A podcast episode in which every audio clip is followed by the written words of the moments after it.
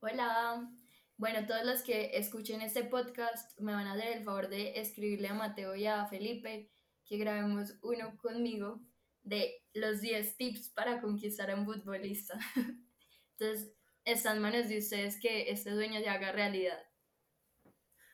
Un saludito para el Deportivo Pereira. Sí, especialmente a la zona de volantes ofensivos.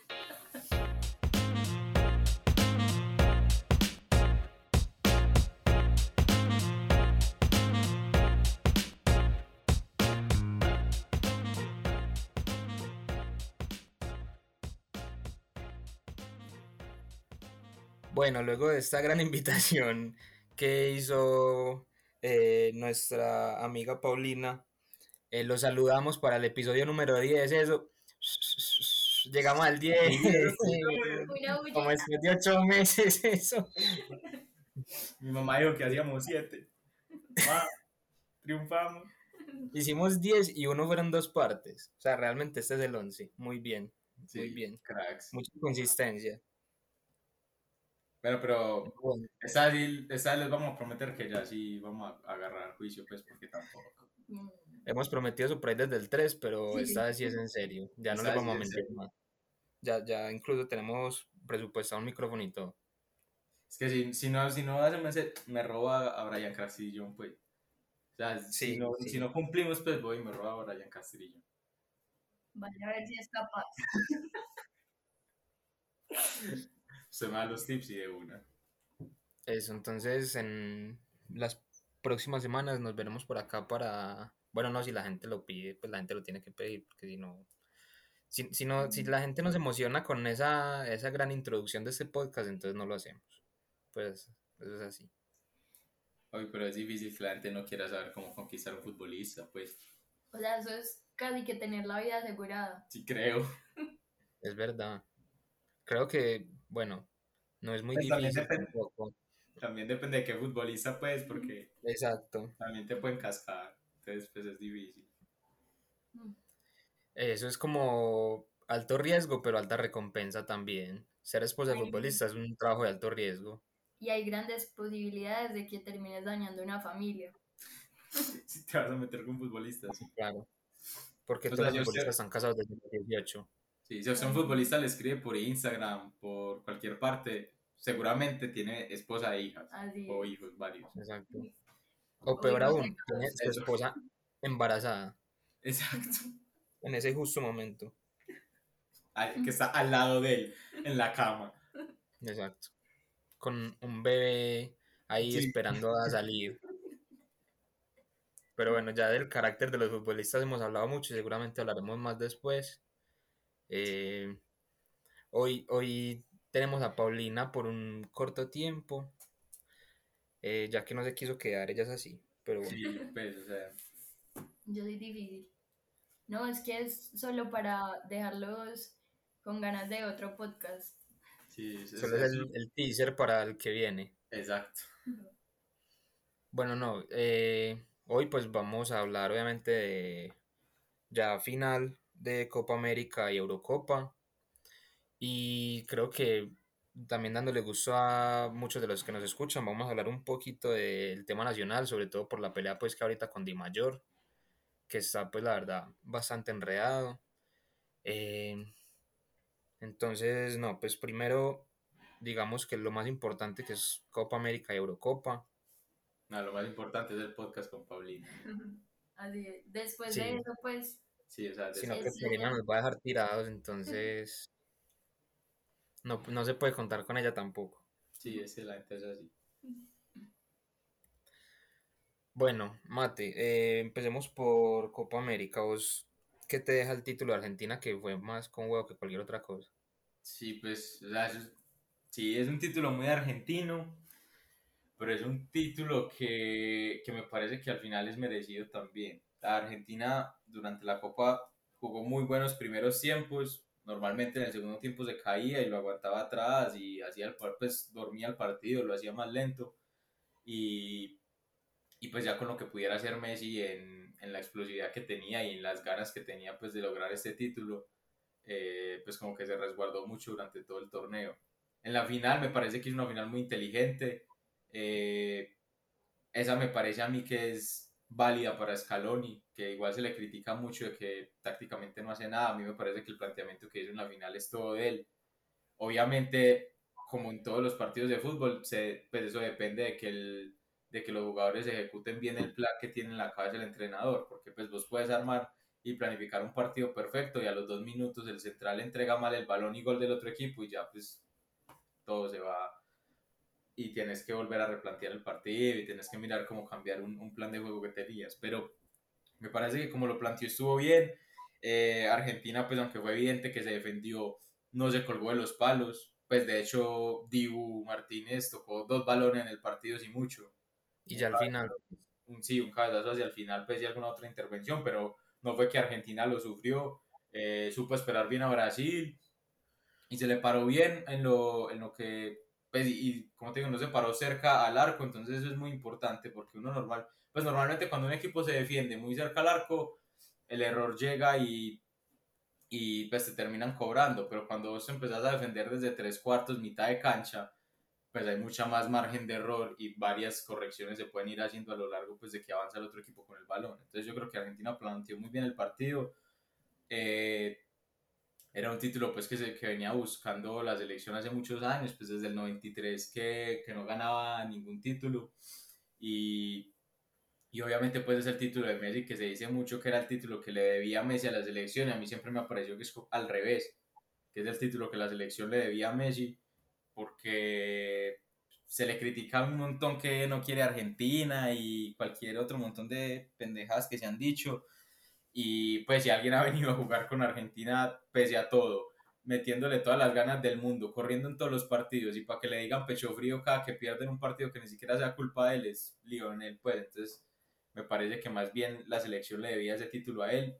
Como se demostró que apenas acaba el partido van todos a abrazarlo y se notaba pues que la selección estaba, muchos de los compañeros incluso lo dijeron y que no les importaba tanto el título para ellos, sino para podérselo dar a Messi y pues ese tipo de unión de grupo ya es muy poderoso. Que me hace pensar a mí incluso que este mismo equipo va a ser el que va a jugar el Mundial de Qatar y que de aquí a que Messi se retire, este mismo equipo va a ser el que va a jugar en la selección argentina. Y sí, precisamente lo que vos hablas, yo creo que, digamos que lo más interesante de este título de Argentina es como las historias que deja, eh, hablando de los relatos, digamos, relacionados con Messi, por ejemplo, eh, Di María, ¿cierto? Que también tiene esa historia de fracaso tras fracaso con la selección y que siempre con... Hay una historia para Paulina que se va a ir y los va a dejar tirados. Los quiero ah, mucho. Sí, que, que le toca volver en el próximo. Sí, sí, ya saben.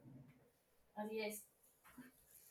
Bueno, no, la, las historias de, de muchos jugadores, entonces hablamos de Di María, que pues tiene también esas historias de fracaso tras fracaso con la selección, y que se le ha criticado tanto y tiene tantas de esas como contra Francia en el Mundial de el bombazo que hace y va y se agarra los huevos al frente de la cámara como los tengo gigantes. En esta, que en cada entrevista le preguntaban que por qué seguía yendo a jugar con Argentina, que por qué no se quedaba en París, en la torre, eh, tomándose un vino, y él decía que prefiere ir a Argentina que lo puteen 40 millones, pero ponerse la camiseta de la selección.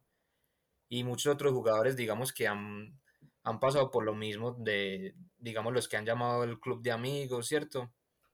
Entonces, eh, digamos que esos jugadores, muchos resilientes, eh, se encontraron con otra generación nueva, los De Paul, los Paredes, eh, los Montiel, que Montiel tuvo un muy buen rendimiento en la final. que digamos que se empaparon más como de ese fanatismo por la selección, de no ser los amigos de Messi, pero ser los fanáticos de Messi. Los defensores y protectores de Messi a toda costa. Exacto. Y creo que eso es como lo más emotivo que dejó la final. Tal vez por ahí es, era lo que estaba enfrentado. Si ganaba Brasil, pues habríamos dicho si es que Brasil puede pasear a cualquiera en la Copa y en el mundo realmente.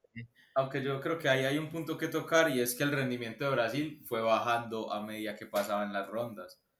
Y, y no solo porque pues porque uno dice como no, pues es que es lógico que entre más, más elevada sea la ronda, pues más difícil es el partido. Pero uno siempre veía a Brasil dominando el partido, pero sin, sin pues como con la incapacidad de definirlo. Entonces, en el partido contra Chile... creo yo. les sacaba mucho la paciencia, pero creo que ya era excesiva porque Brasil sabía que en algún momento se le iba a presentar alguna y cuando tenés jugadores de la calidad de los que tiene Brasil, pues digamos que es más fácil resolver los partidos. Pero era demasiada paciencia que ya es lo que uno al final empieza a pensar como pues es que es frialdad, pues tiene el pecho helado, porque uno los ve que están perdiendo el partido, digamos desde el primer tiempo y falta como esa rebeldía. Entonces también por ahí pasó un, pasó pues mucho la final. En los partidos de Chile y Perú, uno no veía cómo se los iban a ganar. Uno dice, pues, o sea, no están jugando bien, no están, pues, eh, arrasando con el rival, pero uno tampoco decía como, uy, se los van a empatar. Pues nunca se los iban a empatar. Pues Perú llegó dos veces cerca y ya. Pero, pero no era como ese dominio abrumador, era un dominio muy pasivo, con el balón atrás, como el Nacional de Lillo, más o menos, que era muy inofensivo. Pues que, o sea, vos miras las estadísticas del Nacional de Lillo, decís, pero pues este equipo dominaba los partidos, y no, simplemente los otros equipos lo conocían, se le paraban en mitad de cancha y Nacional tenía que tocar atrás y darle la vuelta, de vez en cuando un pelotazo, y eso mismo hizo ese Brasil, que, o que incluso a veces uno veía que jugadores ya se exageraban, por ejemplo, Paquetá a veces ya era excesivo en el trato de la pelota, y era como, pues, ¿para qué tenés que tirar un taco y una rabona aquí si no te está produciendo nada? Y, yo creo que también eso en, la final, sobre todo, fue mérito de Scaloni porque sabía que Brasil iba a depender sobre todo mucho de las explosiones de Neymar, porque así fue en la Copa. Brasil obviamente tenía varios jugadores que lo solucionaran, pero cuando Neymar estalló fue que Brasil realmente pudo finalizar los partidos. Es que es el líder, entonces vos como vos siendo un Richarlison, no siendo un Gabriel Jesús, o siendo un Firmino, que son los de apoyo, el mismo Everton, vos te prendes cuando el jefe se prende y le respondes al jefe cuando, cuando arranca y te pegas de él, pero ningún otro jugador tuvo la intención y la rebeldía de decir, venga, arranco yo también. Entonces ahí fue como donde perdió ese, ese poderío y Montiel lo hizo muy bien y Scaloni le planteó muy bien el, el escalonamiento a, a, la marca de Neymar, que fue pues muy bien llevado durante todo el partido. Y de eso precisamente pues de, de la, desde la perspectiva de los argentinos, pues hay que decir primero que Scaloni se preocupó mucho por Neymar y le, le salió bien el escalonamiento que planteó. Eh, segundo, que los jugadores individualmente estuvieron muy bien cuando lo tuvieron que marcar y digamos que Argentina no tuvo pena de pegarle a Neymar también, que digamos que en este momento cuando Brasil claramente era un equipo superior por, por recorrido, por los jugadores que tiene, eh, todo el mundo esperaba un, un, partido, digamos, como se dio, en el que Brasil iba a intentar jugar y Argentina iba a intentar cortar. Eh, creo que Argentina no tuvo miedo de tener como ese papel de, pues si me toca pelear y si me toca ganarlo por ganas, o sea, porque voy a demostrar en la cancha que lo quiero más. Y creo que así fue. Y, pues muchos, muchos dirán que Scaloni es antifútbol o que Argentina jugó a pegar. Y puede que sí, pero a fin de cuentas fue lo que le funcionó para anular a Neymar y es el que al final levanta la copa. Y es algo que los, yo creo que los técnicos tienen que dejar de tener esa pena pues a Messi lo tenés que marcar individual. Ya durante 15 años ha demostrado que, cuando, que a él el escalonamiento no le afecta en nada, o sea, o la marca en zona no le afecta en nada su rendimiento. Tiene que haber un jugador que lo persiga. Sí, obviamente no es un solo jugador que lo persigue durante, pues por toda la cancha, no, pero entonces cuando entra al centro lo coges vos y lo, y lo seguís hasta que se vaya a la derecha. A la derecha lo coges vos, pero es una marca cercana. Y con esos jugadores que son tan explosivos y que en cualquier momento te cambian de ritmo y se van, es muy difícil estar siempre atento a cuándo va a cambiar de ritmo si no está cerca.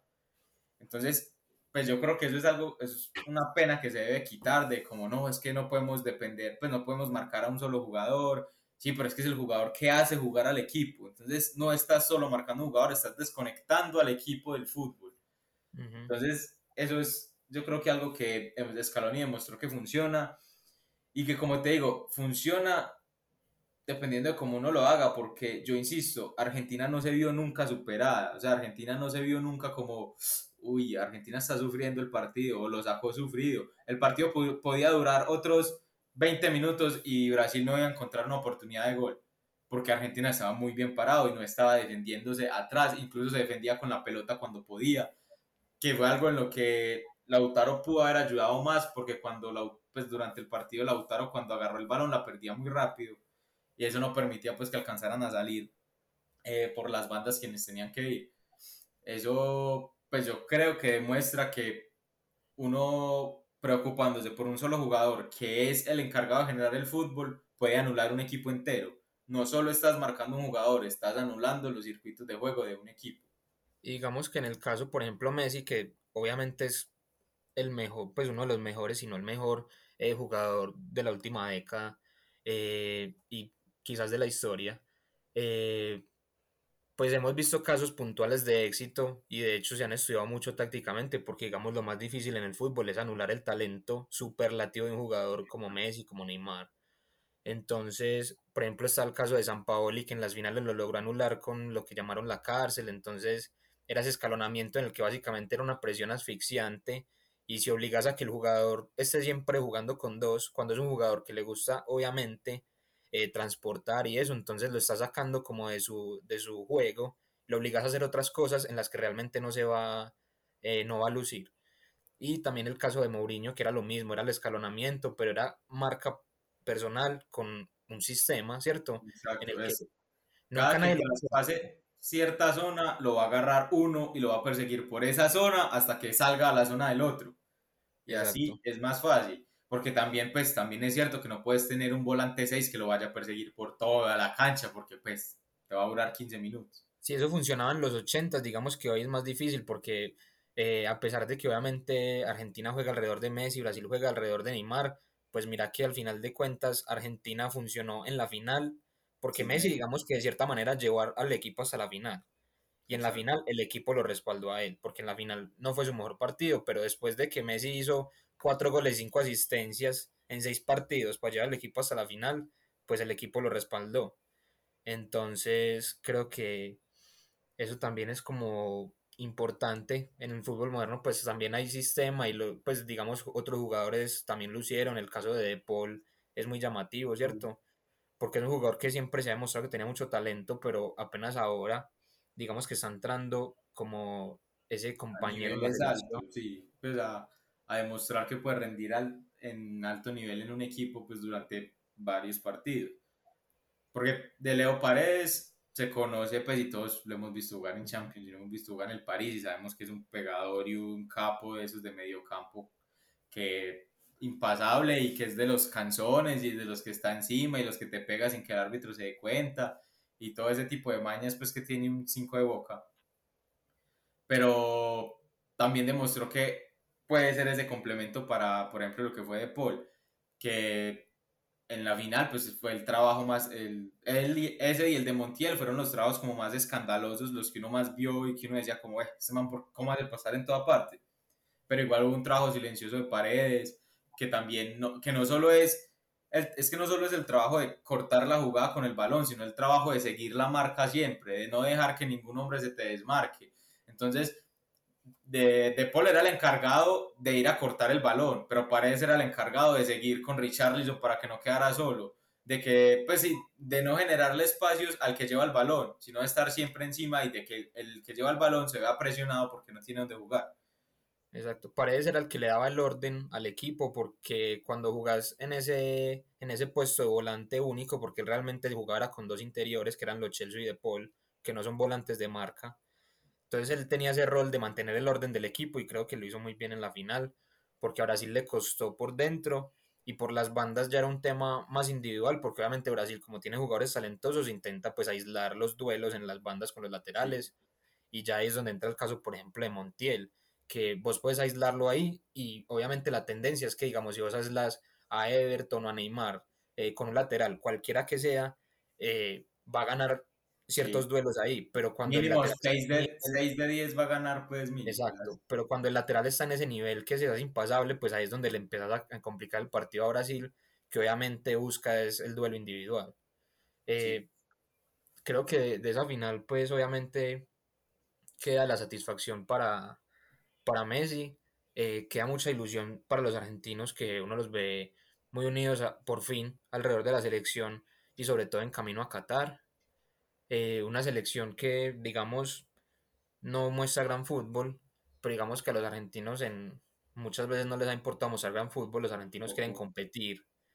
Y creo que esa selección representa lo que muchos argentinos querían y era una selección que no se arrugara, eh, que le había pasado muchas veces contra rivales de menor jerarquía, como por ejemplo el caso de las dos Copas de América con Chile eh, y contra Alemania, pues ya es, digamos, el caso de lo cercano, de lo cerca que estuvieron, pero digamos también lo, lo poco efectivos que fueron, que digamos que es lo que muchas veces los argentinos piden de la selección, más allá de que los argentinos no quieren ser Brasil, los argentinos eh, quieren simplemente ganar. Quieren pegar cuando haya que pegar y ya, lograrlo. Listo. Y eso incluso, yo creo que Argentina, pues lo que estás diciendo de que esa competitividad que debe tener el equipo se contagia, porque mira lo que fue Otamendi en la final y todos sabemos que Otamendi es un jugador horrible. Pero mira esa competitividad al punto en el que llega, en el que hace que Otamendi, un jugador horrible durante los últimos cinco años, por lo menos, se contagie de todas esas ganas y de toda esa y juegue un partido muy bueno y que, que incluso llega a ser unos cierres que uno dice, pues como hizo Tamendi para abrir los pies así, para tirarse esa, esa plancha.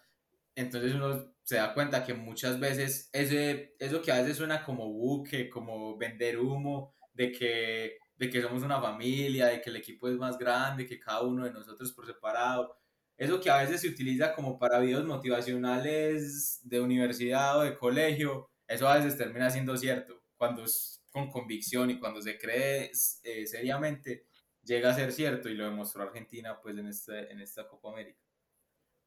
Sí, digamos que para cerrar el tema de la Copa América, pues eh, también podemos decir algo similar de la selección Colombia. Obviamente Reinaldo, eh, sobre todo los hinchas de Nacional lo sabrán, que el, el discurso de la mística, ¿cierto? Y todo esto que rodeó el Nacional de Rueda, eh, además de que era un equipo que obviamente jugaba muy bien, pero creo que Reinaldo, digamos, en el poco tiempo que ha tenido la selección, eh, lo, que le, lo que le logró dar a la selección fue, digamos, esa competitividad.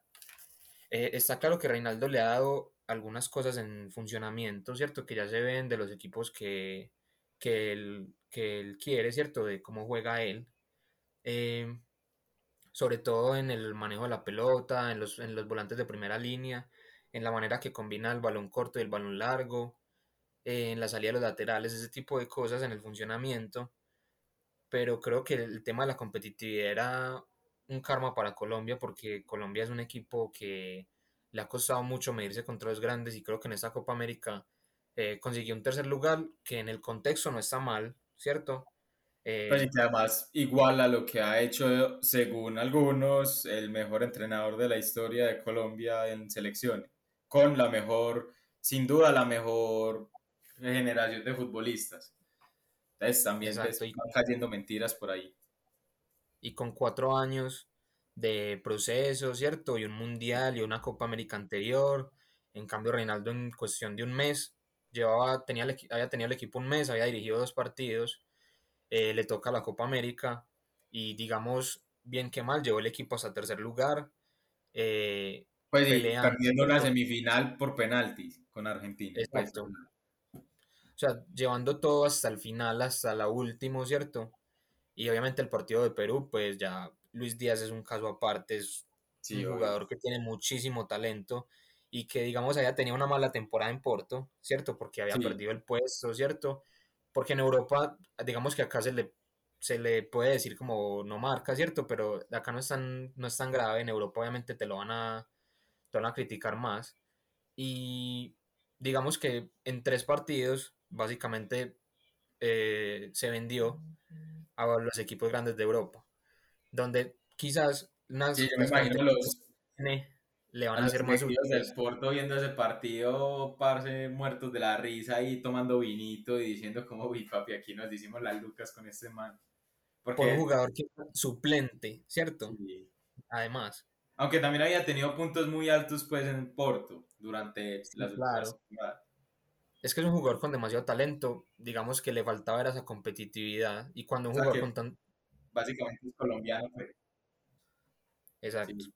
una constante del jugador colombiano. Si no, pregúntenle a Edwin Cardona que lo van a echar de boca. Es correcto. Bueno, no, pero creo que en la selección Colombia pues tenemos eso.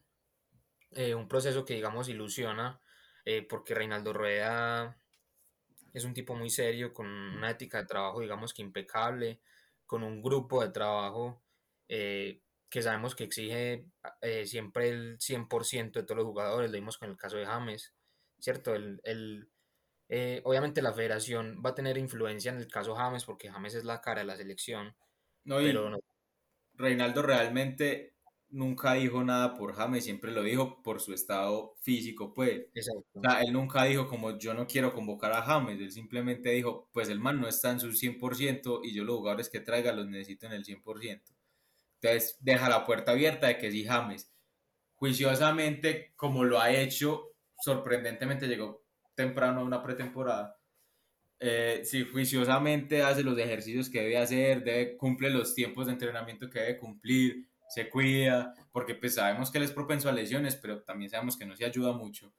Pero si logra mantenerse en ese 100%, obviamente va a ser una pieza que no le va a sobrar a Reinaldo Rueda. ¿A quién le va a sobrar un crack? A nadie le sobra un crack, pero cuando el crack llega al 20%, agrandado, sin ganas de jugar, peleando con el técnico con el que está jugando en el, en el club y con ganas de pelear con el técnico de la selección, eso no aporta nada. Pero si llegas juicioso, humilde, callado, entrenando bien, o es más, ni siquiera tienes que llegar callado, solo llegas sano y ya, te necesitan sano, listo, ya. Tienes que estar al 100% físicamente. Ya. Entonces vamos a ver, digamos, si lo que Reinaldo también considera que le está haciendo un favor a James dejando lo que hiciera pretemporada completa, que tomara el descanso que necesitaba eh, le sirve esa temporada porque además pues sabemos que llegó eh, Benítez a, a, Everton, que es un técnico de los tantos con los que ha tenido problemas James. Vamos a ver si se mantiene, si se queda ahí a pelear por el puesto. Es un equipo de media tabla en Inglaterra, o sea, no va a tener participación europea. Entonces, eso también afecta, pero también lo han ofrecido lo va a, ayudar, no va a tener tanta carga, eh, no va a tener que jugar tanto, entonces va a poder regular más el esfuerzo. Él lo que supuestamente lo que le interesa es jugar con la selección ahora, eh, digamos, le debería ayudar que va a mantener ritmo, pero no se va a tener que esforzar de una manera, digamos, tan excesiva como lo hacen los jugadores que juegan en Europa constantemente. Porque, eh, bien o mal, él ya no tiene el puesto ganado, pero sí tiene el tiquete de como vamos a estar rependientes de James. O sea, no es lo mismo que... Es el, va a ser el consentido, es probablemente el jugador que más gana en el club, es la estrellita, ¿cierto? El jugador que probablemente más camisetas vende. Y en la selección, o sea, la selección siempre va a estar la pregunta de, y me imagino que Reinaldo se la estará haciendo constantemente de cómo está James, cómo va James, cómo sigue James, eh, va bien, no va, está entrenando, está jugando bien, lo que sea. Es distinto a cuando es un jugador X, pues, o por ejemplo, lo que va a tener que hacer ahora, eh, qué sé yo, Sebastián Pérez para mantenerse en la selección. Va a tener que tener un nivel muy alto porque fue uno de los puntos criticados de por qué estaba en la selección si no tuvo un, algo destacado. Pues todos sabemos que es por, por lo que decía Reinaldo y pues en parte es justificable porque es como, hey, yo llevo un mes en el cargo, voy a coger los jugadores en los que yo confío y que conozco porque no he tenido mucho tiempo de conocer más, entonces vaya lo que conozco. Sobre muchos casos, pues sobre, eh, especialmente en el caso de Sebastián Pérez, digamos, muchos periodistas salieron directamente a mentir, a decir que había jugado un partido en el año y pues no, Sebastián Pérez desde febrero jugó casi todos los partidos de titular en su club. Pero bueno, pues cierto, digamos que... Eso también es otro punto que hay que hablar y es lo que incluso eh, tuvo influencia en el título de Argentina y es lo mala leche que son los periodistas en casi todas las ocasiones. Y pues, o sea, yo sé que eso es por, un, por una, una cuestión de rating y de vender clics y de, pues, y de estar como, porque a vos, por más que no quieras, estás en Twitter y ves que Eduardo Luis dijo que, no sé, dijo que esta selección no va a lograr nada sin James. Por más que no, sea, vos te a meter así, uy, ¿qué dijo este man de buena? Y eso les genera plata a ellos. Entonces, sabemos pues que muchas de esas cosas son por simplemente por eso, por conseguir interacciones y pues conseguir plata. Lo mismo en Argentina con los programas en los que decían que darían la vida porque Di María no jugara un solo partido más con la selección argentina o por los que decían que preferían que Argentina no fuera campeón para que Scaloni no siguiera en el, en el puesto y poder hacer un proceso serio, que son cosas que me parecen totalmente absurdas, pues, o sea, en Nacional, lo digo en mi caso, pues que lo que más siento es a Nacional. Y en Nacional han, han habido técnicos que uno dice, parce, yo a este no me lo aguanto un segundo más, pero yo nunca he dicho como, uy, ojalá nos eliminen ya. Pues a veces uno dice como no, pues a veces uno lo que hace es como pues la verdad no quiero hacer más fuerza, pero jamás es como en una final uno jamás dice, uy, ojalá la perdamos para que puedan echar a este man, o sea, jamás.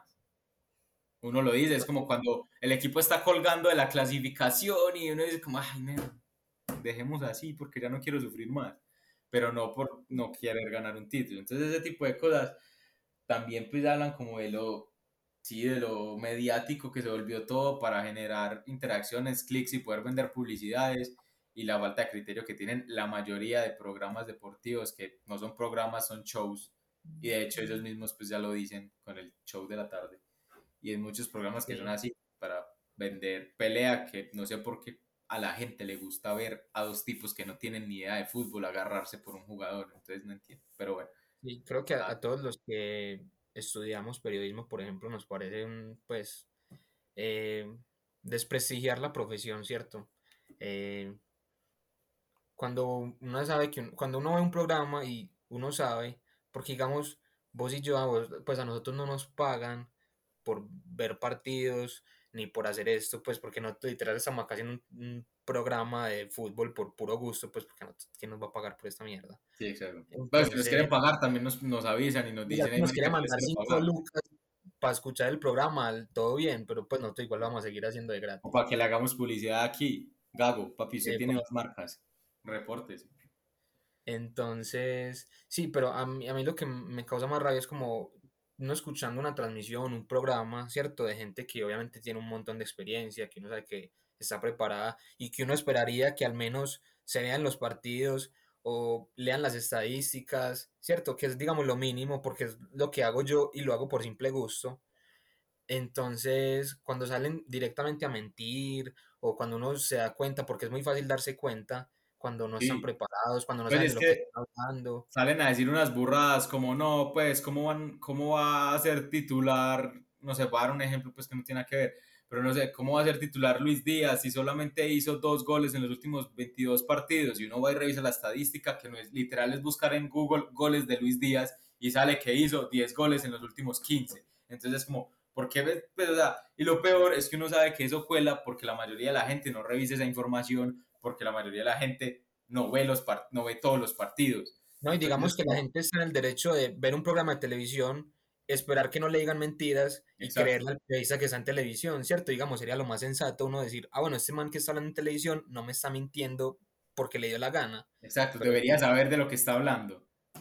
Cierto, ese ya es un debate que digamos es muy largo de, sobre el periodismo, especialmente deportivo aquí en el país, pero bueno. Eh, sobre la Copa América, pues quedó el título Argentina, eh, quedó un poco la decepción de Brasil y de Colombia, creo que queda un poco de esperanza para el futuro.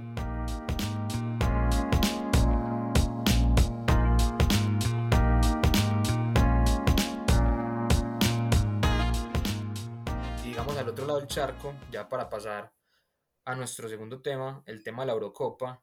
Eh, digamos que acá eh, yo el otro día me emputé gritándole a Southgate que era un cagón y fue un poco lo que vimos en la final, ¿cierto? Sí, sí. Pues hizo, se encontró con un gol a los tres minutos. un error horrible de Di Lorenzo, pues que, sí, que es un error de, lateral de Nacional, pues. O sea, sí, se, se, pegó a su central sin ninguna razón, ¿cierto? Exacto. Y dejó entrar al carrilero a Shaw, que además hizo una muy buena una muy, muy buen Carlos. Eh, que le dicen que adelgacen, como le dicen a todos los hipoputas jugadores, y el man más gordo que nunca, hizo la mejor temporada, fue el mejor lateral izquierdo de la Premier, pero bueno. Entonces... hace parte del once ideal de la Eurocopa. Exacto. Entonces, eh, yo creo que Italia obviamente hizo todos los méritos, pero la Copa la, la, perdió Inglaterra porque además de Inglaterra era favorito por la nómina que tiene. Es que... Porque tiene un equipo, una generación dorada. Y creo que, se va a ir a la basura si no cambian de técnico. Es que es, de, o sea, es impresionante que vos metas a Marcus Rashford y a Jadon Sancho solo un minuto durante toda la copa y sea para que cobren un penal. O sea, son un par de jugadores de la puta madre. Y que en toda parte en toda parte dan, siempre lo reclamaron. Incluso el, pues el caso más nombrado de lo que pasó con Southgate fue el de Grealish. Que Claro. siempre se reclamó que fuera titular y que incluso cuando entraba le cambiaba totalmente la cara a Inglaterra porque es un jugador muy dinámico, es un jugador que va y te pide el balón en la derecha y te lo lleva a la izquierda y vuelve y te lo pide y te encara y si no te encara te tira un pase largo. O sea, es un jugador que está siempre activo y siempre con ganas de jugar. Es que es un jugador que juega en un equipo que debería estar peleando el descenso y que con Jack Grealish pelea por jugar en Europa y jugando en, este- en el Aston Villa es el equipo que es el jugador que más ocasiones crea en toda la Premier League, ¿cierto? O sea, crea más ocasiones, por ejemplo, que De Bruyne, que juega en un super equipo armado para que sea una potencia. Entonces, esa ese es el jugador que tiene Southgate y ese es el jugador que no decide usar. Incluso en el partido anterior lo metió y lo sacó en el tiempo el extra. sí. Cuando hacen el penal, que además pasaron por un penal que se inventó el juez, ¿cierto? Sí, Porque claramente. De de Sterling, como vos lo dijiste en Twitter, se habla muy poquito, pero es tremendo hijo de perra. O sea, Sí, o sea, siempre se, habla de Ney- siempre se habla de Neymar, de que Neymar es muy payaso, y les voy a decir una cosa, Neymar puede ser muy payaso, pero la pata que le volean a Neymar en un partido de fútbol es una cosa impresionante. O sea, él exagera las patadas, pero de que le dan patadas se las dan. O sea, ese man no es como que, uy, me pasaron por el lado, me voy a tirar. No. ¿Quién es así? Sterling, que es un hijo de perra. Porque siempre es lo mismo y siempre se está reclamando como el superjugador estrella, que incluso hasta el año pasado, no sé si haya cambiado esas estadísticas, le preguntaremos al Sam, que es el pana que se sabe todas las estadísticas, era el jugador más caro del mundo disponible pues como para compra. No, sin contar pues las absurdas cláusulas de recesión que tenían Benzema, que era de 900 millones de euros, Messi, que es como de 800. y las de que- protección son... Exacto. Pues lo- el jugador por el cual se podía negociar para, pues, para compra, el más caro era Sterling. Y yo, pues a mí, Sterling lo compro si me vale 25 millones de euros. Si no, no pago un euro más, pues la verdad. Porque no es un jugador malo. Pero pues no es un jugador que me va a resolver. O sea, no es un jugador alrededor del cual puedo armar un equipo, no. Y si El- lo va a de- está en esa llave del City contra el Lyon en que le entregan el No. balón debajo del arco y lo tira por encima, ¿cierto? Pues Sí. entonces ese es, ese es el jugador, ¿cierto? Y la verdad, Southgate se jugó, la jugó con él, Sterling no tuvo una buena temporada, se la jugó con él y por momentos le funcionó, porque además fue el que terminó haciendo los goles. sí. pero- o, o induciendo los autogoles, porque pues también fueron varios. Pero pues, de los autogoles que sí, pues no la tocaba el central, era gol de Sterling, pues, Sí, pero gol de Sterling. Pero digamos, ponerlo por encima de Jadon Sancho, que en una mala temporada influyó en 26 goles, ¿cierto? sí. O sea, entre goles y asistencias, 26. En el Borussia Dortmund, que tampoco es pues un equipo que uno diga, uy papi, qué equipo, Sí. no, también es bien pecho frío. Es un equipo que intenta quitarle el título al Bayern y que esa temporada ni siquiera lo peleó. El que le peleó el título al Bayern fue el Leipzig, ¿cierto? Sí. Entonces, Jadon Sancho, Grealish, que ya dijimos que es el jugador más influyente en toda la Premier League, jugando en un equipo de mitad de tabla para abajo realmente, ¿cierto? Eh, Rashford, digamos que lo podemos pasar por encima porque también tuvo una mala temporada. Eh, pero, Pero yo digo que, o sea, más allá de las malas temporadas, es el hecho de que vas empatando un partido 0-0 minuto 70 y no haces un cambio ofensivo. O sea, por más mala temporada que haya tenido Rashford, mete otro delantero o mete otro volante ofensivo. ¿Para qué vas a jugar con cinco defensas que juega todos los partidos? Porque mete ese par de cabezones horribles que son Stones y Maguire. Que, porque, o sea, porque si el, si el otro equipo no te ataca, ¿qué te aporta Maguire como para dejarlo los 90 minutos? Si el otro equipo no te está atacando, para los dos laterales que estás bien parado con Trippier y con Walker y deja uno de los dos cabezones que son exactamente el mismo jugador, ya lo hemos dicho varias veces. Pero entonces, o sea, ese tipo de cosas yo no las entiendo y tampoco jugar.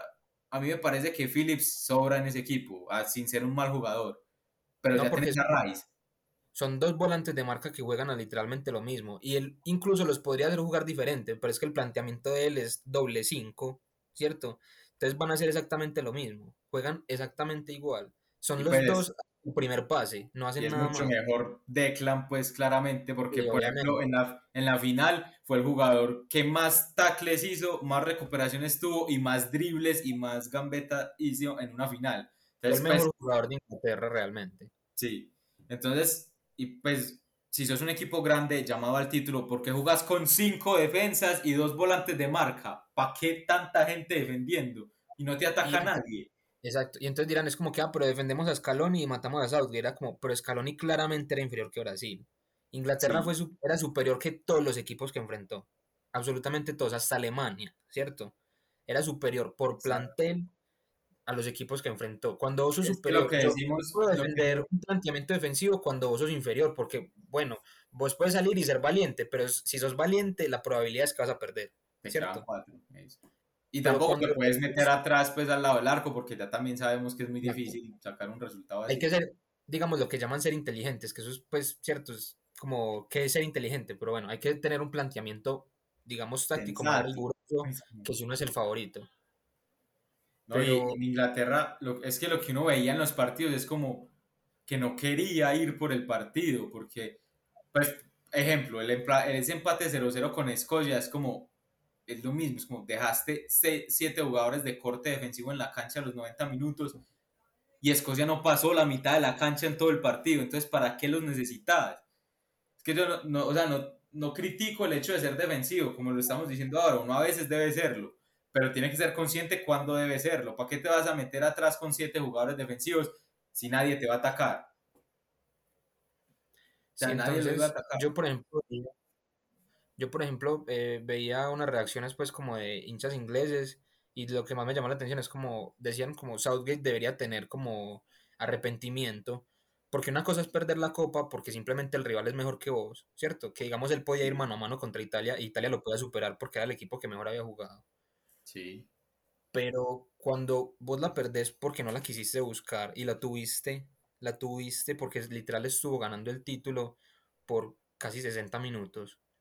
Entonces ahí es donde realmente el técnico es el culpable para mí de la, de la, de la pérdida de Inglaterra, que además nunca ha ganado la Eurocopa, ¿cierto? Para sorpresa de muchos, sí. tiene un mundial en el 66. Que se lo hicieron. Y nunca. Es más, o sea, literalmente para el mundial inventaron las tarjetas y los jugadores no tenían ni puta idea qué estaba pasando y ninguno hablaba inglés, entonces tampoco entendían qué estaba sucediendo.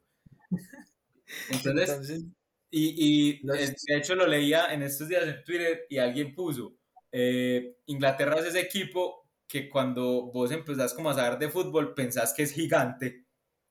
Pues vos decís, o sea, vos, a vos te enseñan de fútbol y primero que todo, ves lo, lo, el top del fútbol mundial es la Premier League entonces vos ves la Premier y decís, parce, si esta gente es la que, además de que la Premier es una, una liga con mucho jugador local, a diferencia, pues, por ejemplo, de la liga española, que es de grandes talentos, pero no todos, pues hay muy, no hay grandes, pues, eh, exponentes locales, más que todo están en, en Inglaterra, sí hay mucho jugador local, entonces uno dice, parce, esta gente tiene que ser enorme. Además, después te dicen que fueron los que inventaron el fútbol, que llevan más de 120 años jugando. Entonces, pues, si no, parce, esta gente tiene que ser una cosa descomunal. Y después te vas al Palmares y te das cuenta que tenés un, tienen un solo mundial en el 66 que organizaron ellos y se lo robaron. Y porque jugaba Bobby Moore, pues, que también es un ser humano hermoso. Era porque se murió. Y nunca más ganaron nada, ¿cierto? Entonces, eh, obviamente, si uno lo ve desde la historia, entonces justificaría que Inglaterra juegue así, ¿cierto? Pero es que Inglaterra ha tenido grandes generaciones y creo que esa es, es que probablemente tiene, los, tiene tres, al menos del, del top 5 de, volantes ofensivos, en Phil Foden, Sancho, Grealish. Y si querés el, el, mejor jugador de la Premier, que me parece también que fue un título que le robaron, porque a mí nunca me digas que Harry Kane, que fue máximo goleador y máximo asistidor, no es el mejor jugador de la liga, pues, o sea. Sí, ¿Qué tiene que hacer uno en el fútbol? Goles. ¿Con qué hacen los goles? Metiéndolos y poniéndolos. el man fue el que más puso, el que más hizo y no le dieron el título de mejor jugador. Es que, realmente el, equipo de Inglaterra es absurdo si vos lo ves nombre por nombre, ¿cierto? Hasta, hasta, los arqueros, porque a mí Pickford me parece un arquerazo. Eh, Henderson también es un arquerazo. Pero bueno. Pickford es de esos arqueros que te salvan imposibles y se hace goles fáciles, pero digamos que en la Copa estuvo en su mejor nivel, ¿cierto? Los centrales, más allá de que yo no comparto que él juegue con tres centrales, ¿cierto? Eh, Maguire, aunque tenga muchas críticas, y yo sé que a mucha gente no le gusta, es un jugador que cumple, ¿cierto? Es de los jugadores que le gusta a los técnicos porque es ordenado, es líder desde atrás, ¿cierto? Stones es un jugador que es un poco más rápido, Walker, ¿cierto? Entonces tiene mucho, tiene todo este montón de jugadores que además... Es que si es indefendible, es Trippier, pues que aparte de horrible, es mera gamba y no entiendo por qué sea, yo veo a Kieran Trippier y yo siento que le está diciendo negro de mierda a alguien. O sea, siento que ese tipo de ser humano racista hasta la... O sea, que uno lo mira y uno dice, parce, este man es de los que le dice a la esposa, andate para la cocina que no servís para nada, estoy 100% seguro. Y es el consentido del técnico, por eso juega realmente, ¿cierto? Juega hasta de lateral izquierdo y derecho, por donde quieran. Entonces, eh, además por la manera en que juega, eh, funciona el sistema inglés, porque digamos que los ingleses lo que tienen montado en su fútbol es un sistema brutal, ¿cierto? Entonces tienen jugadores, digamos, hechos para competir, ¿cierto? Tienen el sistema hecho para crear, para, digamos, optimizar el talento.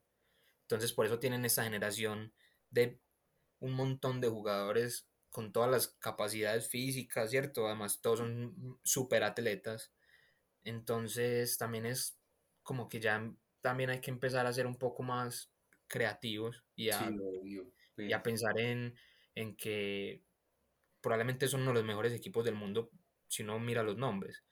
Y digamos, hablamos menos de Italia porque Italia jugó bien toda la copa, buscó, todo, buscó el partido, eh, digamos, jugadores como Jorginho, que a mucha gente tendría muchos argumentos para decir que querías el balón de oro porque ganó la Champions y la, Eurocopa. Yo personalmente. de las dos, pues yo no lo daría. Yo no se lo daría porque no creo que sea el mejor jugador del mundo.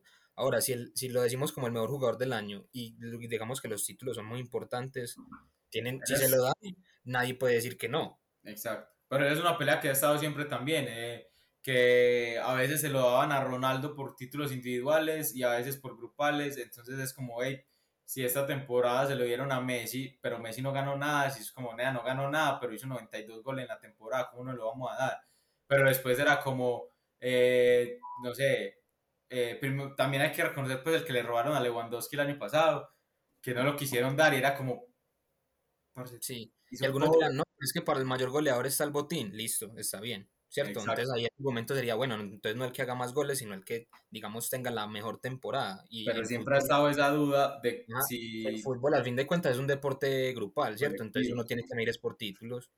Entonces, digamos que ahí está ese debate. A mí, la, a mí me parece interesante, pues, porque también Messi se lo podría ganar. Al fin de cuentas ganó la Eurocopa, aunque no, eh, la Eurocopa no, la, Copa, América.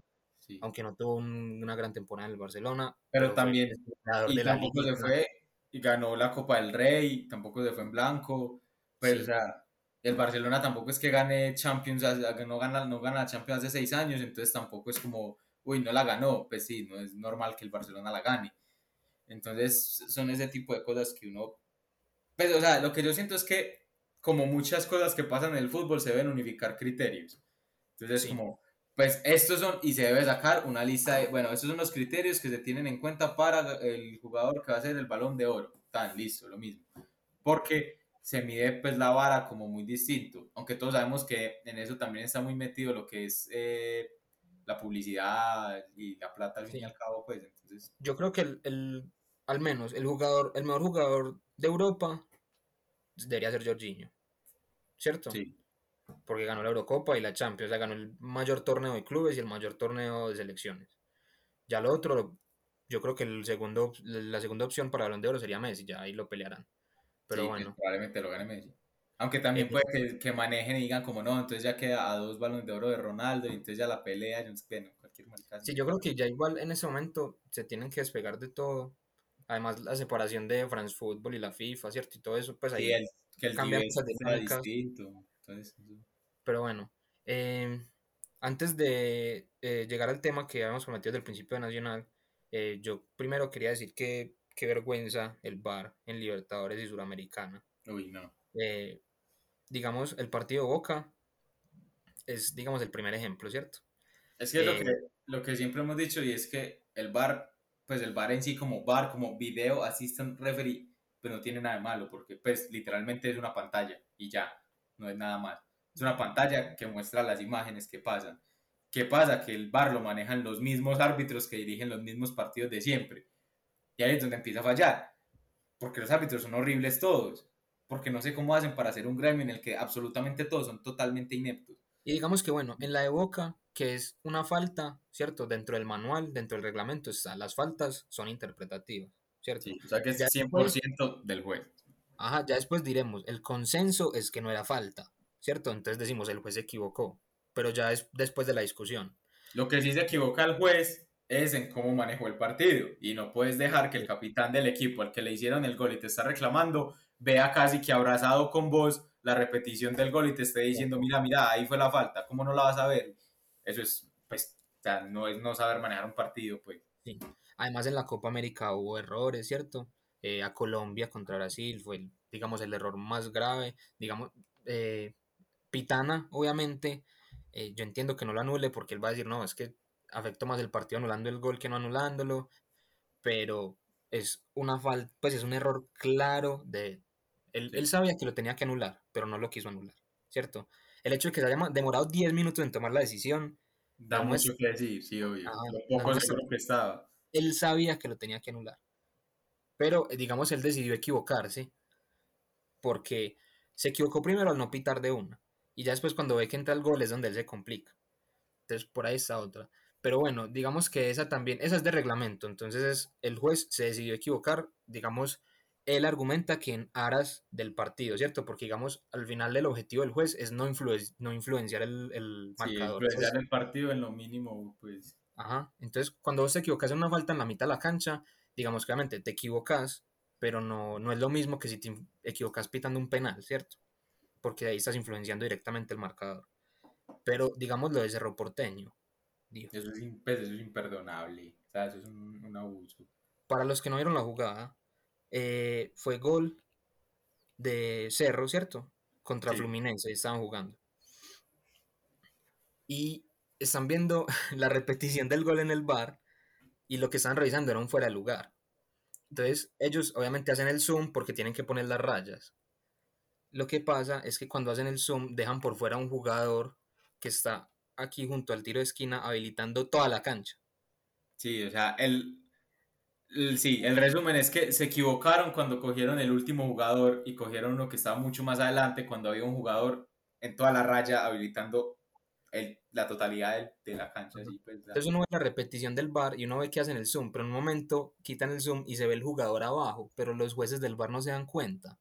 Y los fueras del lugar no, se, no los mira el juez central, solo los miran de arriba porque como es una cuestión de eso no es, arriba la miran y le dicen al juez, fuera de lugar o gol válido, y ya. Y el juez simplemente pita lo que le digan, porque no es una regla interpretativa. Pero el hecho de uno comerse un jugador, o sea, seleccionar mal el jugador, el último jugador del equipo que está defendiendo, es un error gigante.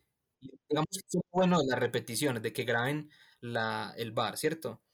de que después nos vamos a cagar de la risa cuando vemos que los jueces son tan inútiles que ni siquiera son capaces de mirar la toma y decir, ah, mira, este jugador que está acá es el último, ahí es donde hay que tirar la raya. No, y son cuatro manes, o sea, son cuatro vagos inútiles viendo la misma pantalla, como no hay uno de los vagos inútiles que dice, ¡eh, ahí hay otro jugador, parce, ¿cómo así? O sea, son totalmente ineptos, es increíble que uno pueda ser tan inútil. Pues, o sea, es que si cualquiera, o sea, cualquier ser humano mortal en el mundo fuera tan incompetente para su trabajo, no, no tendría trabajo. No. Pero, como es el mismo gremio, entre ellos se protegen y se ayudan y se cubren las cagadas. Es más o menos como los curas, pederastas y la iglesia, es lo mismo.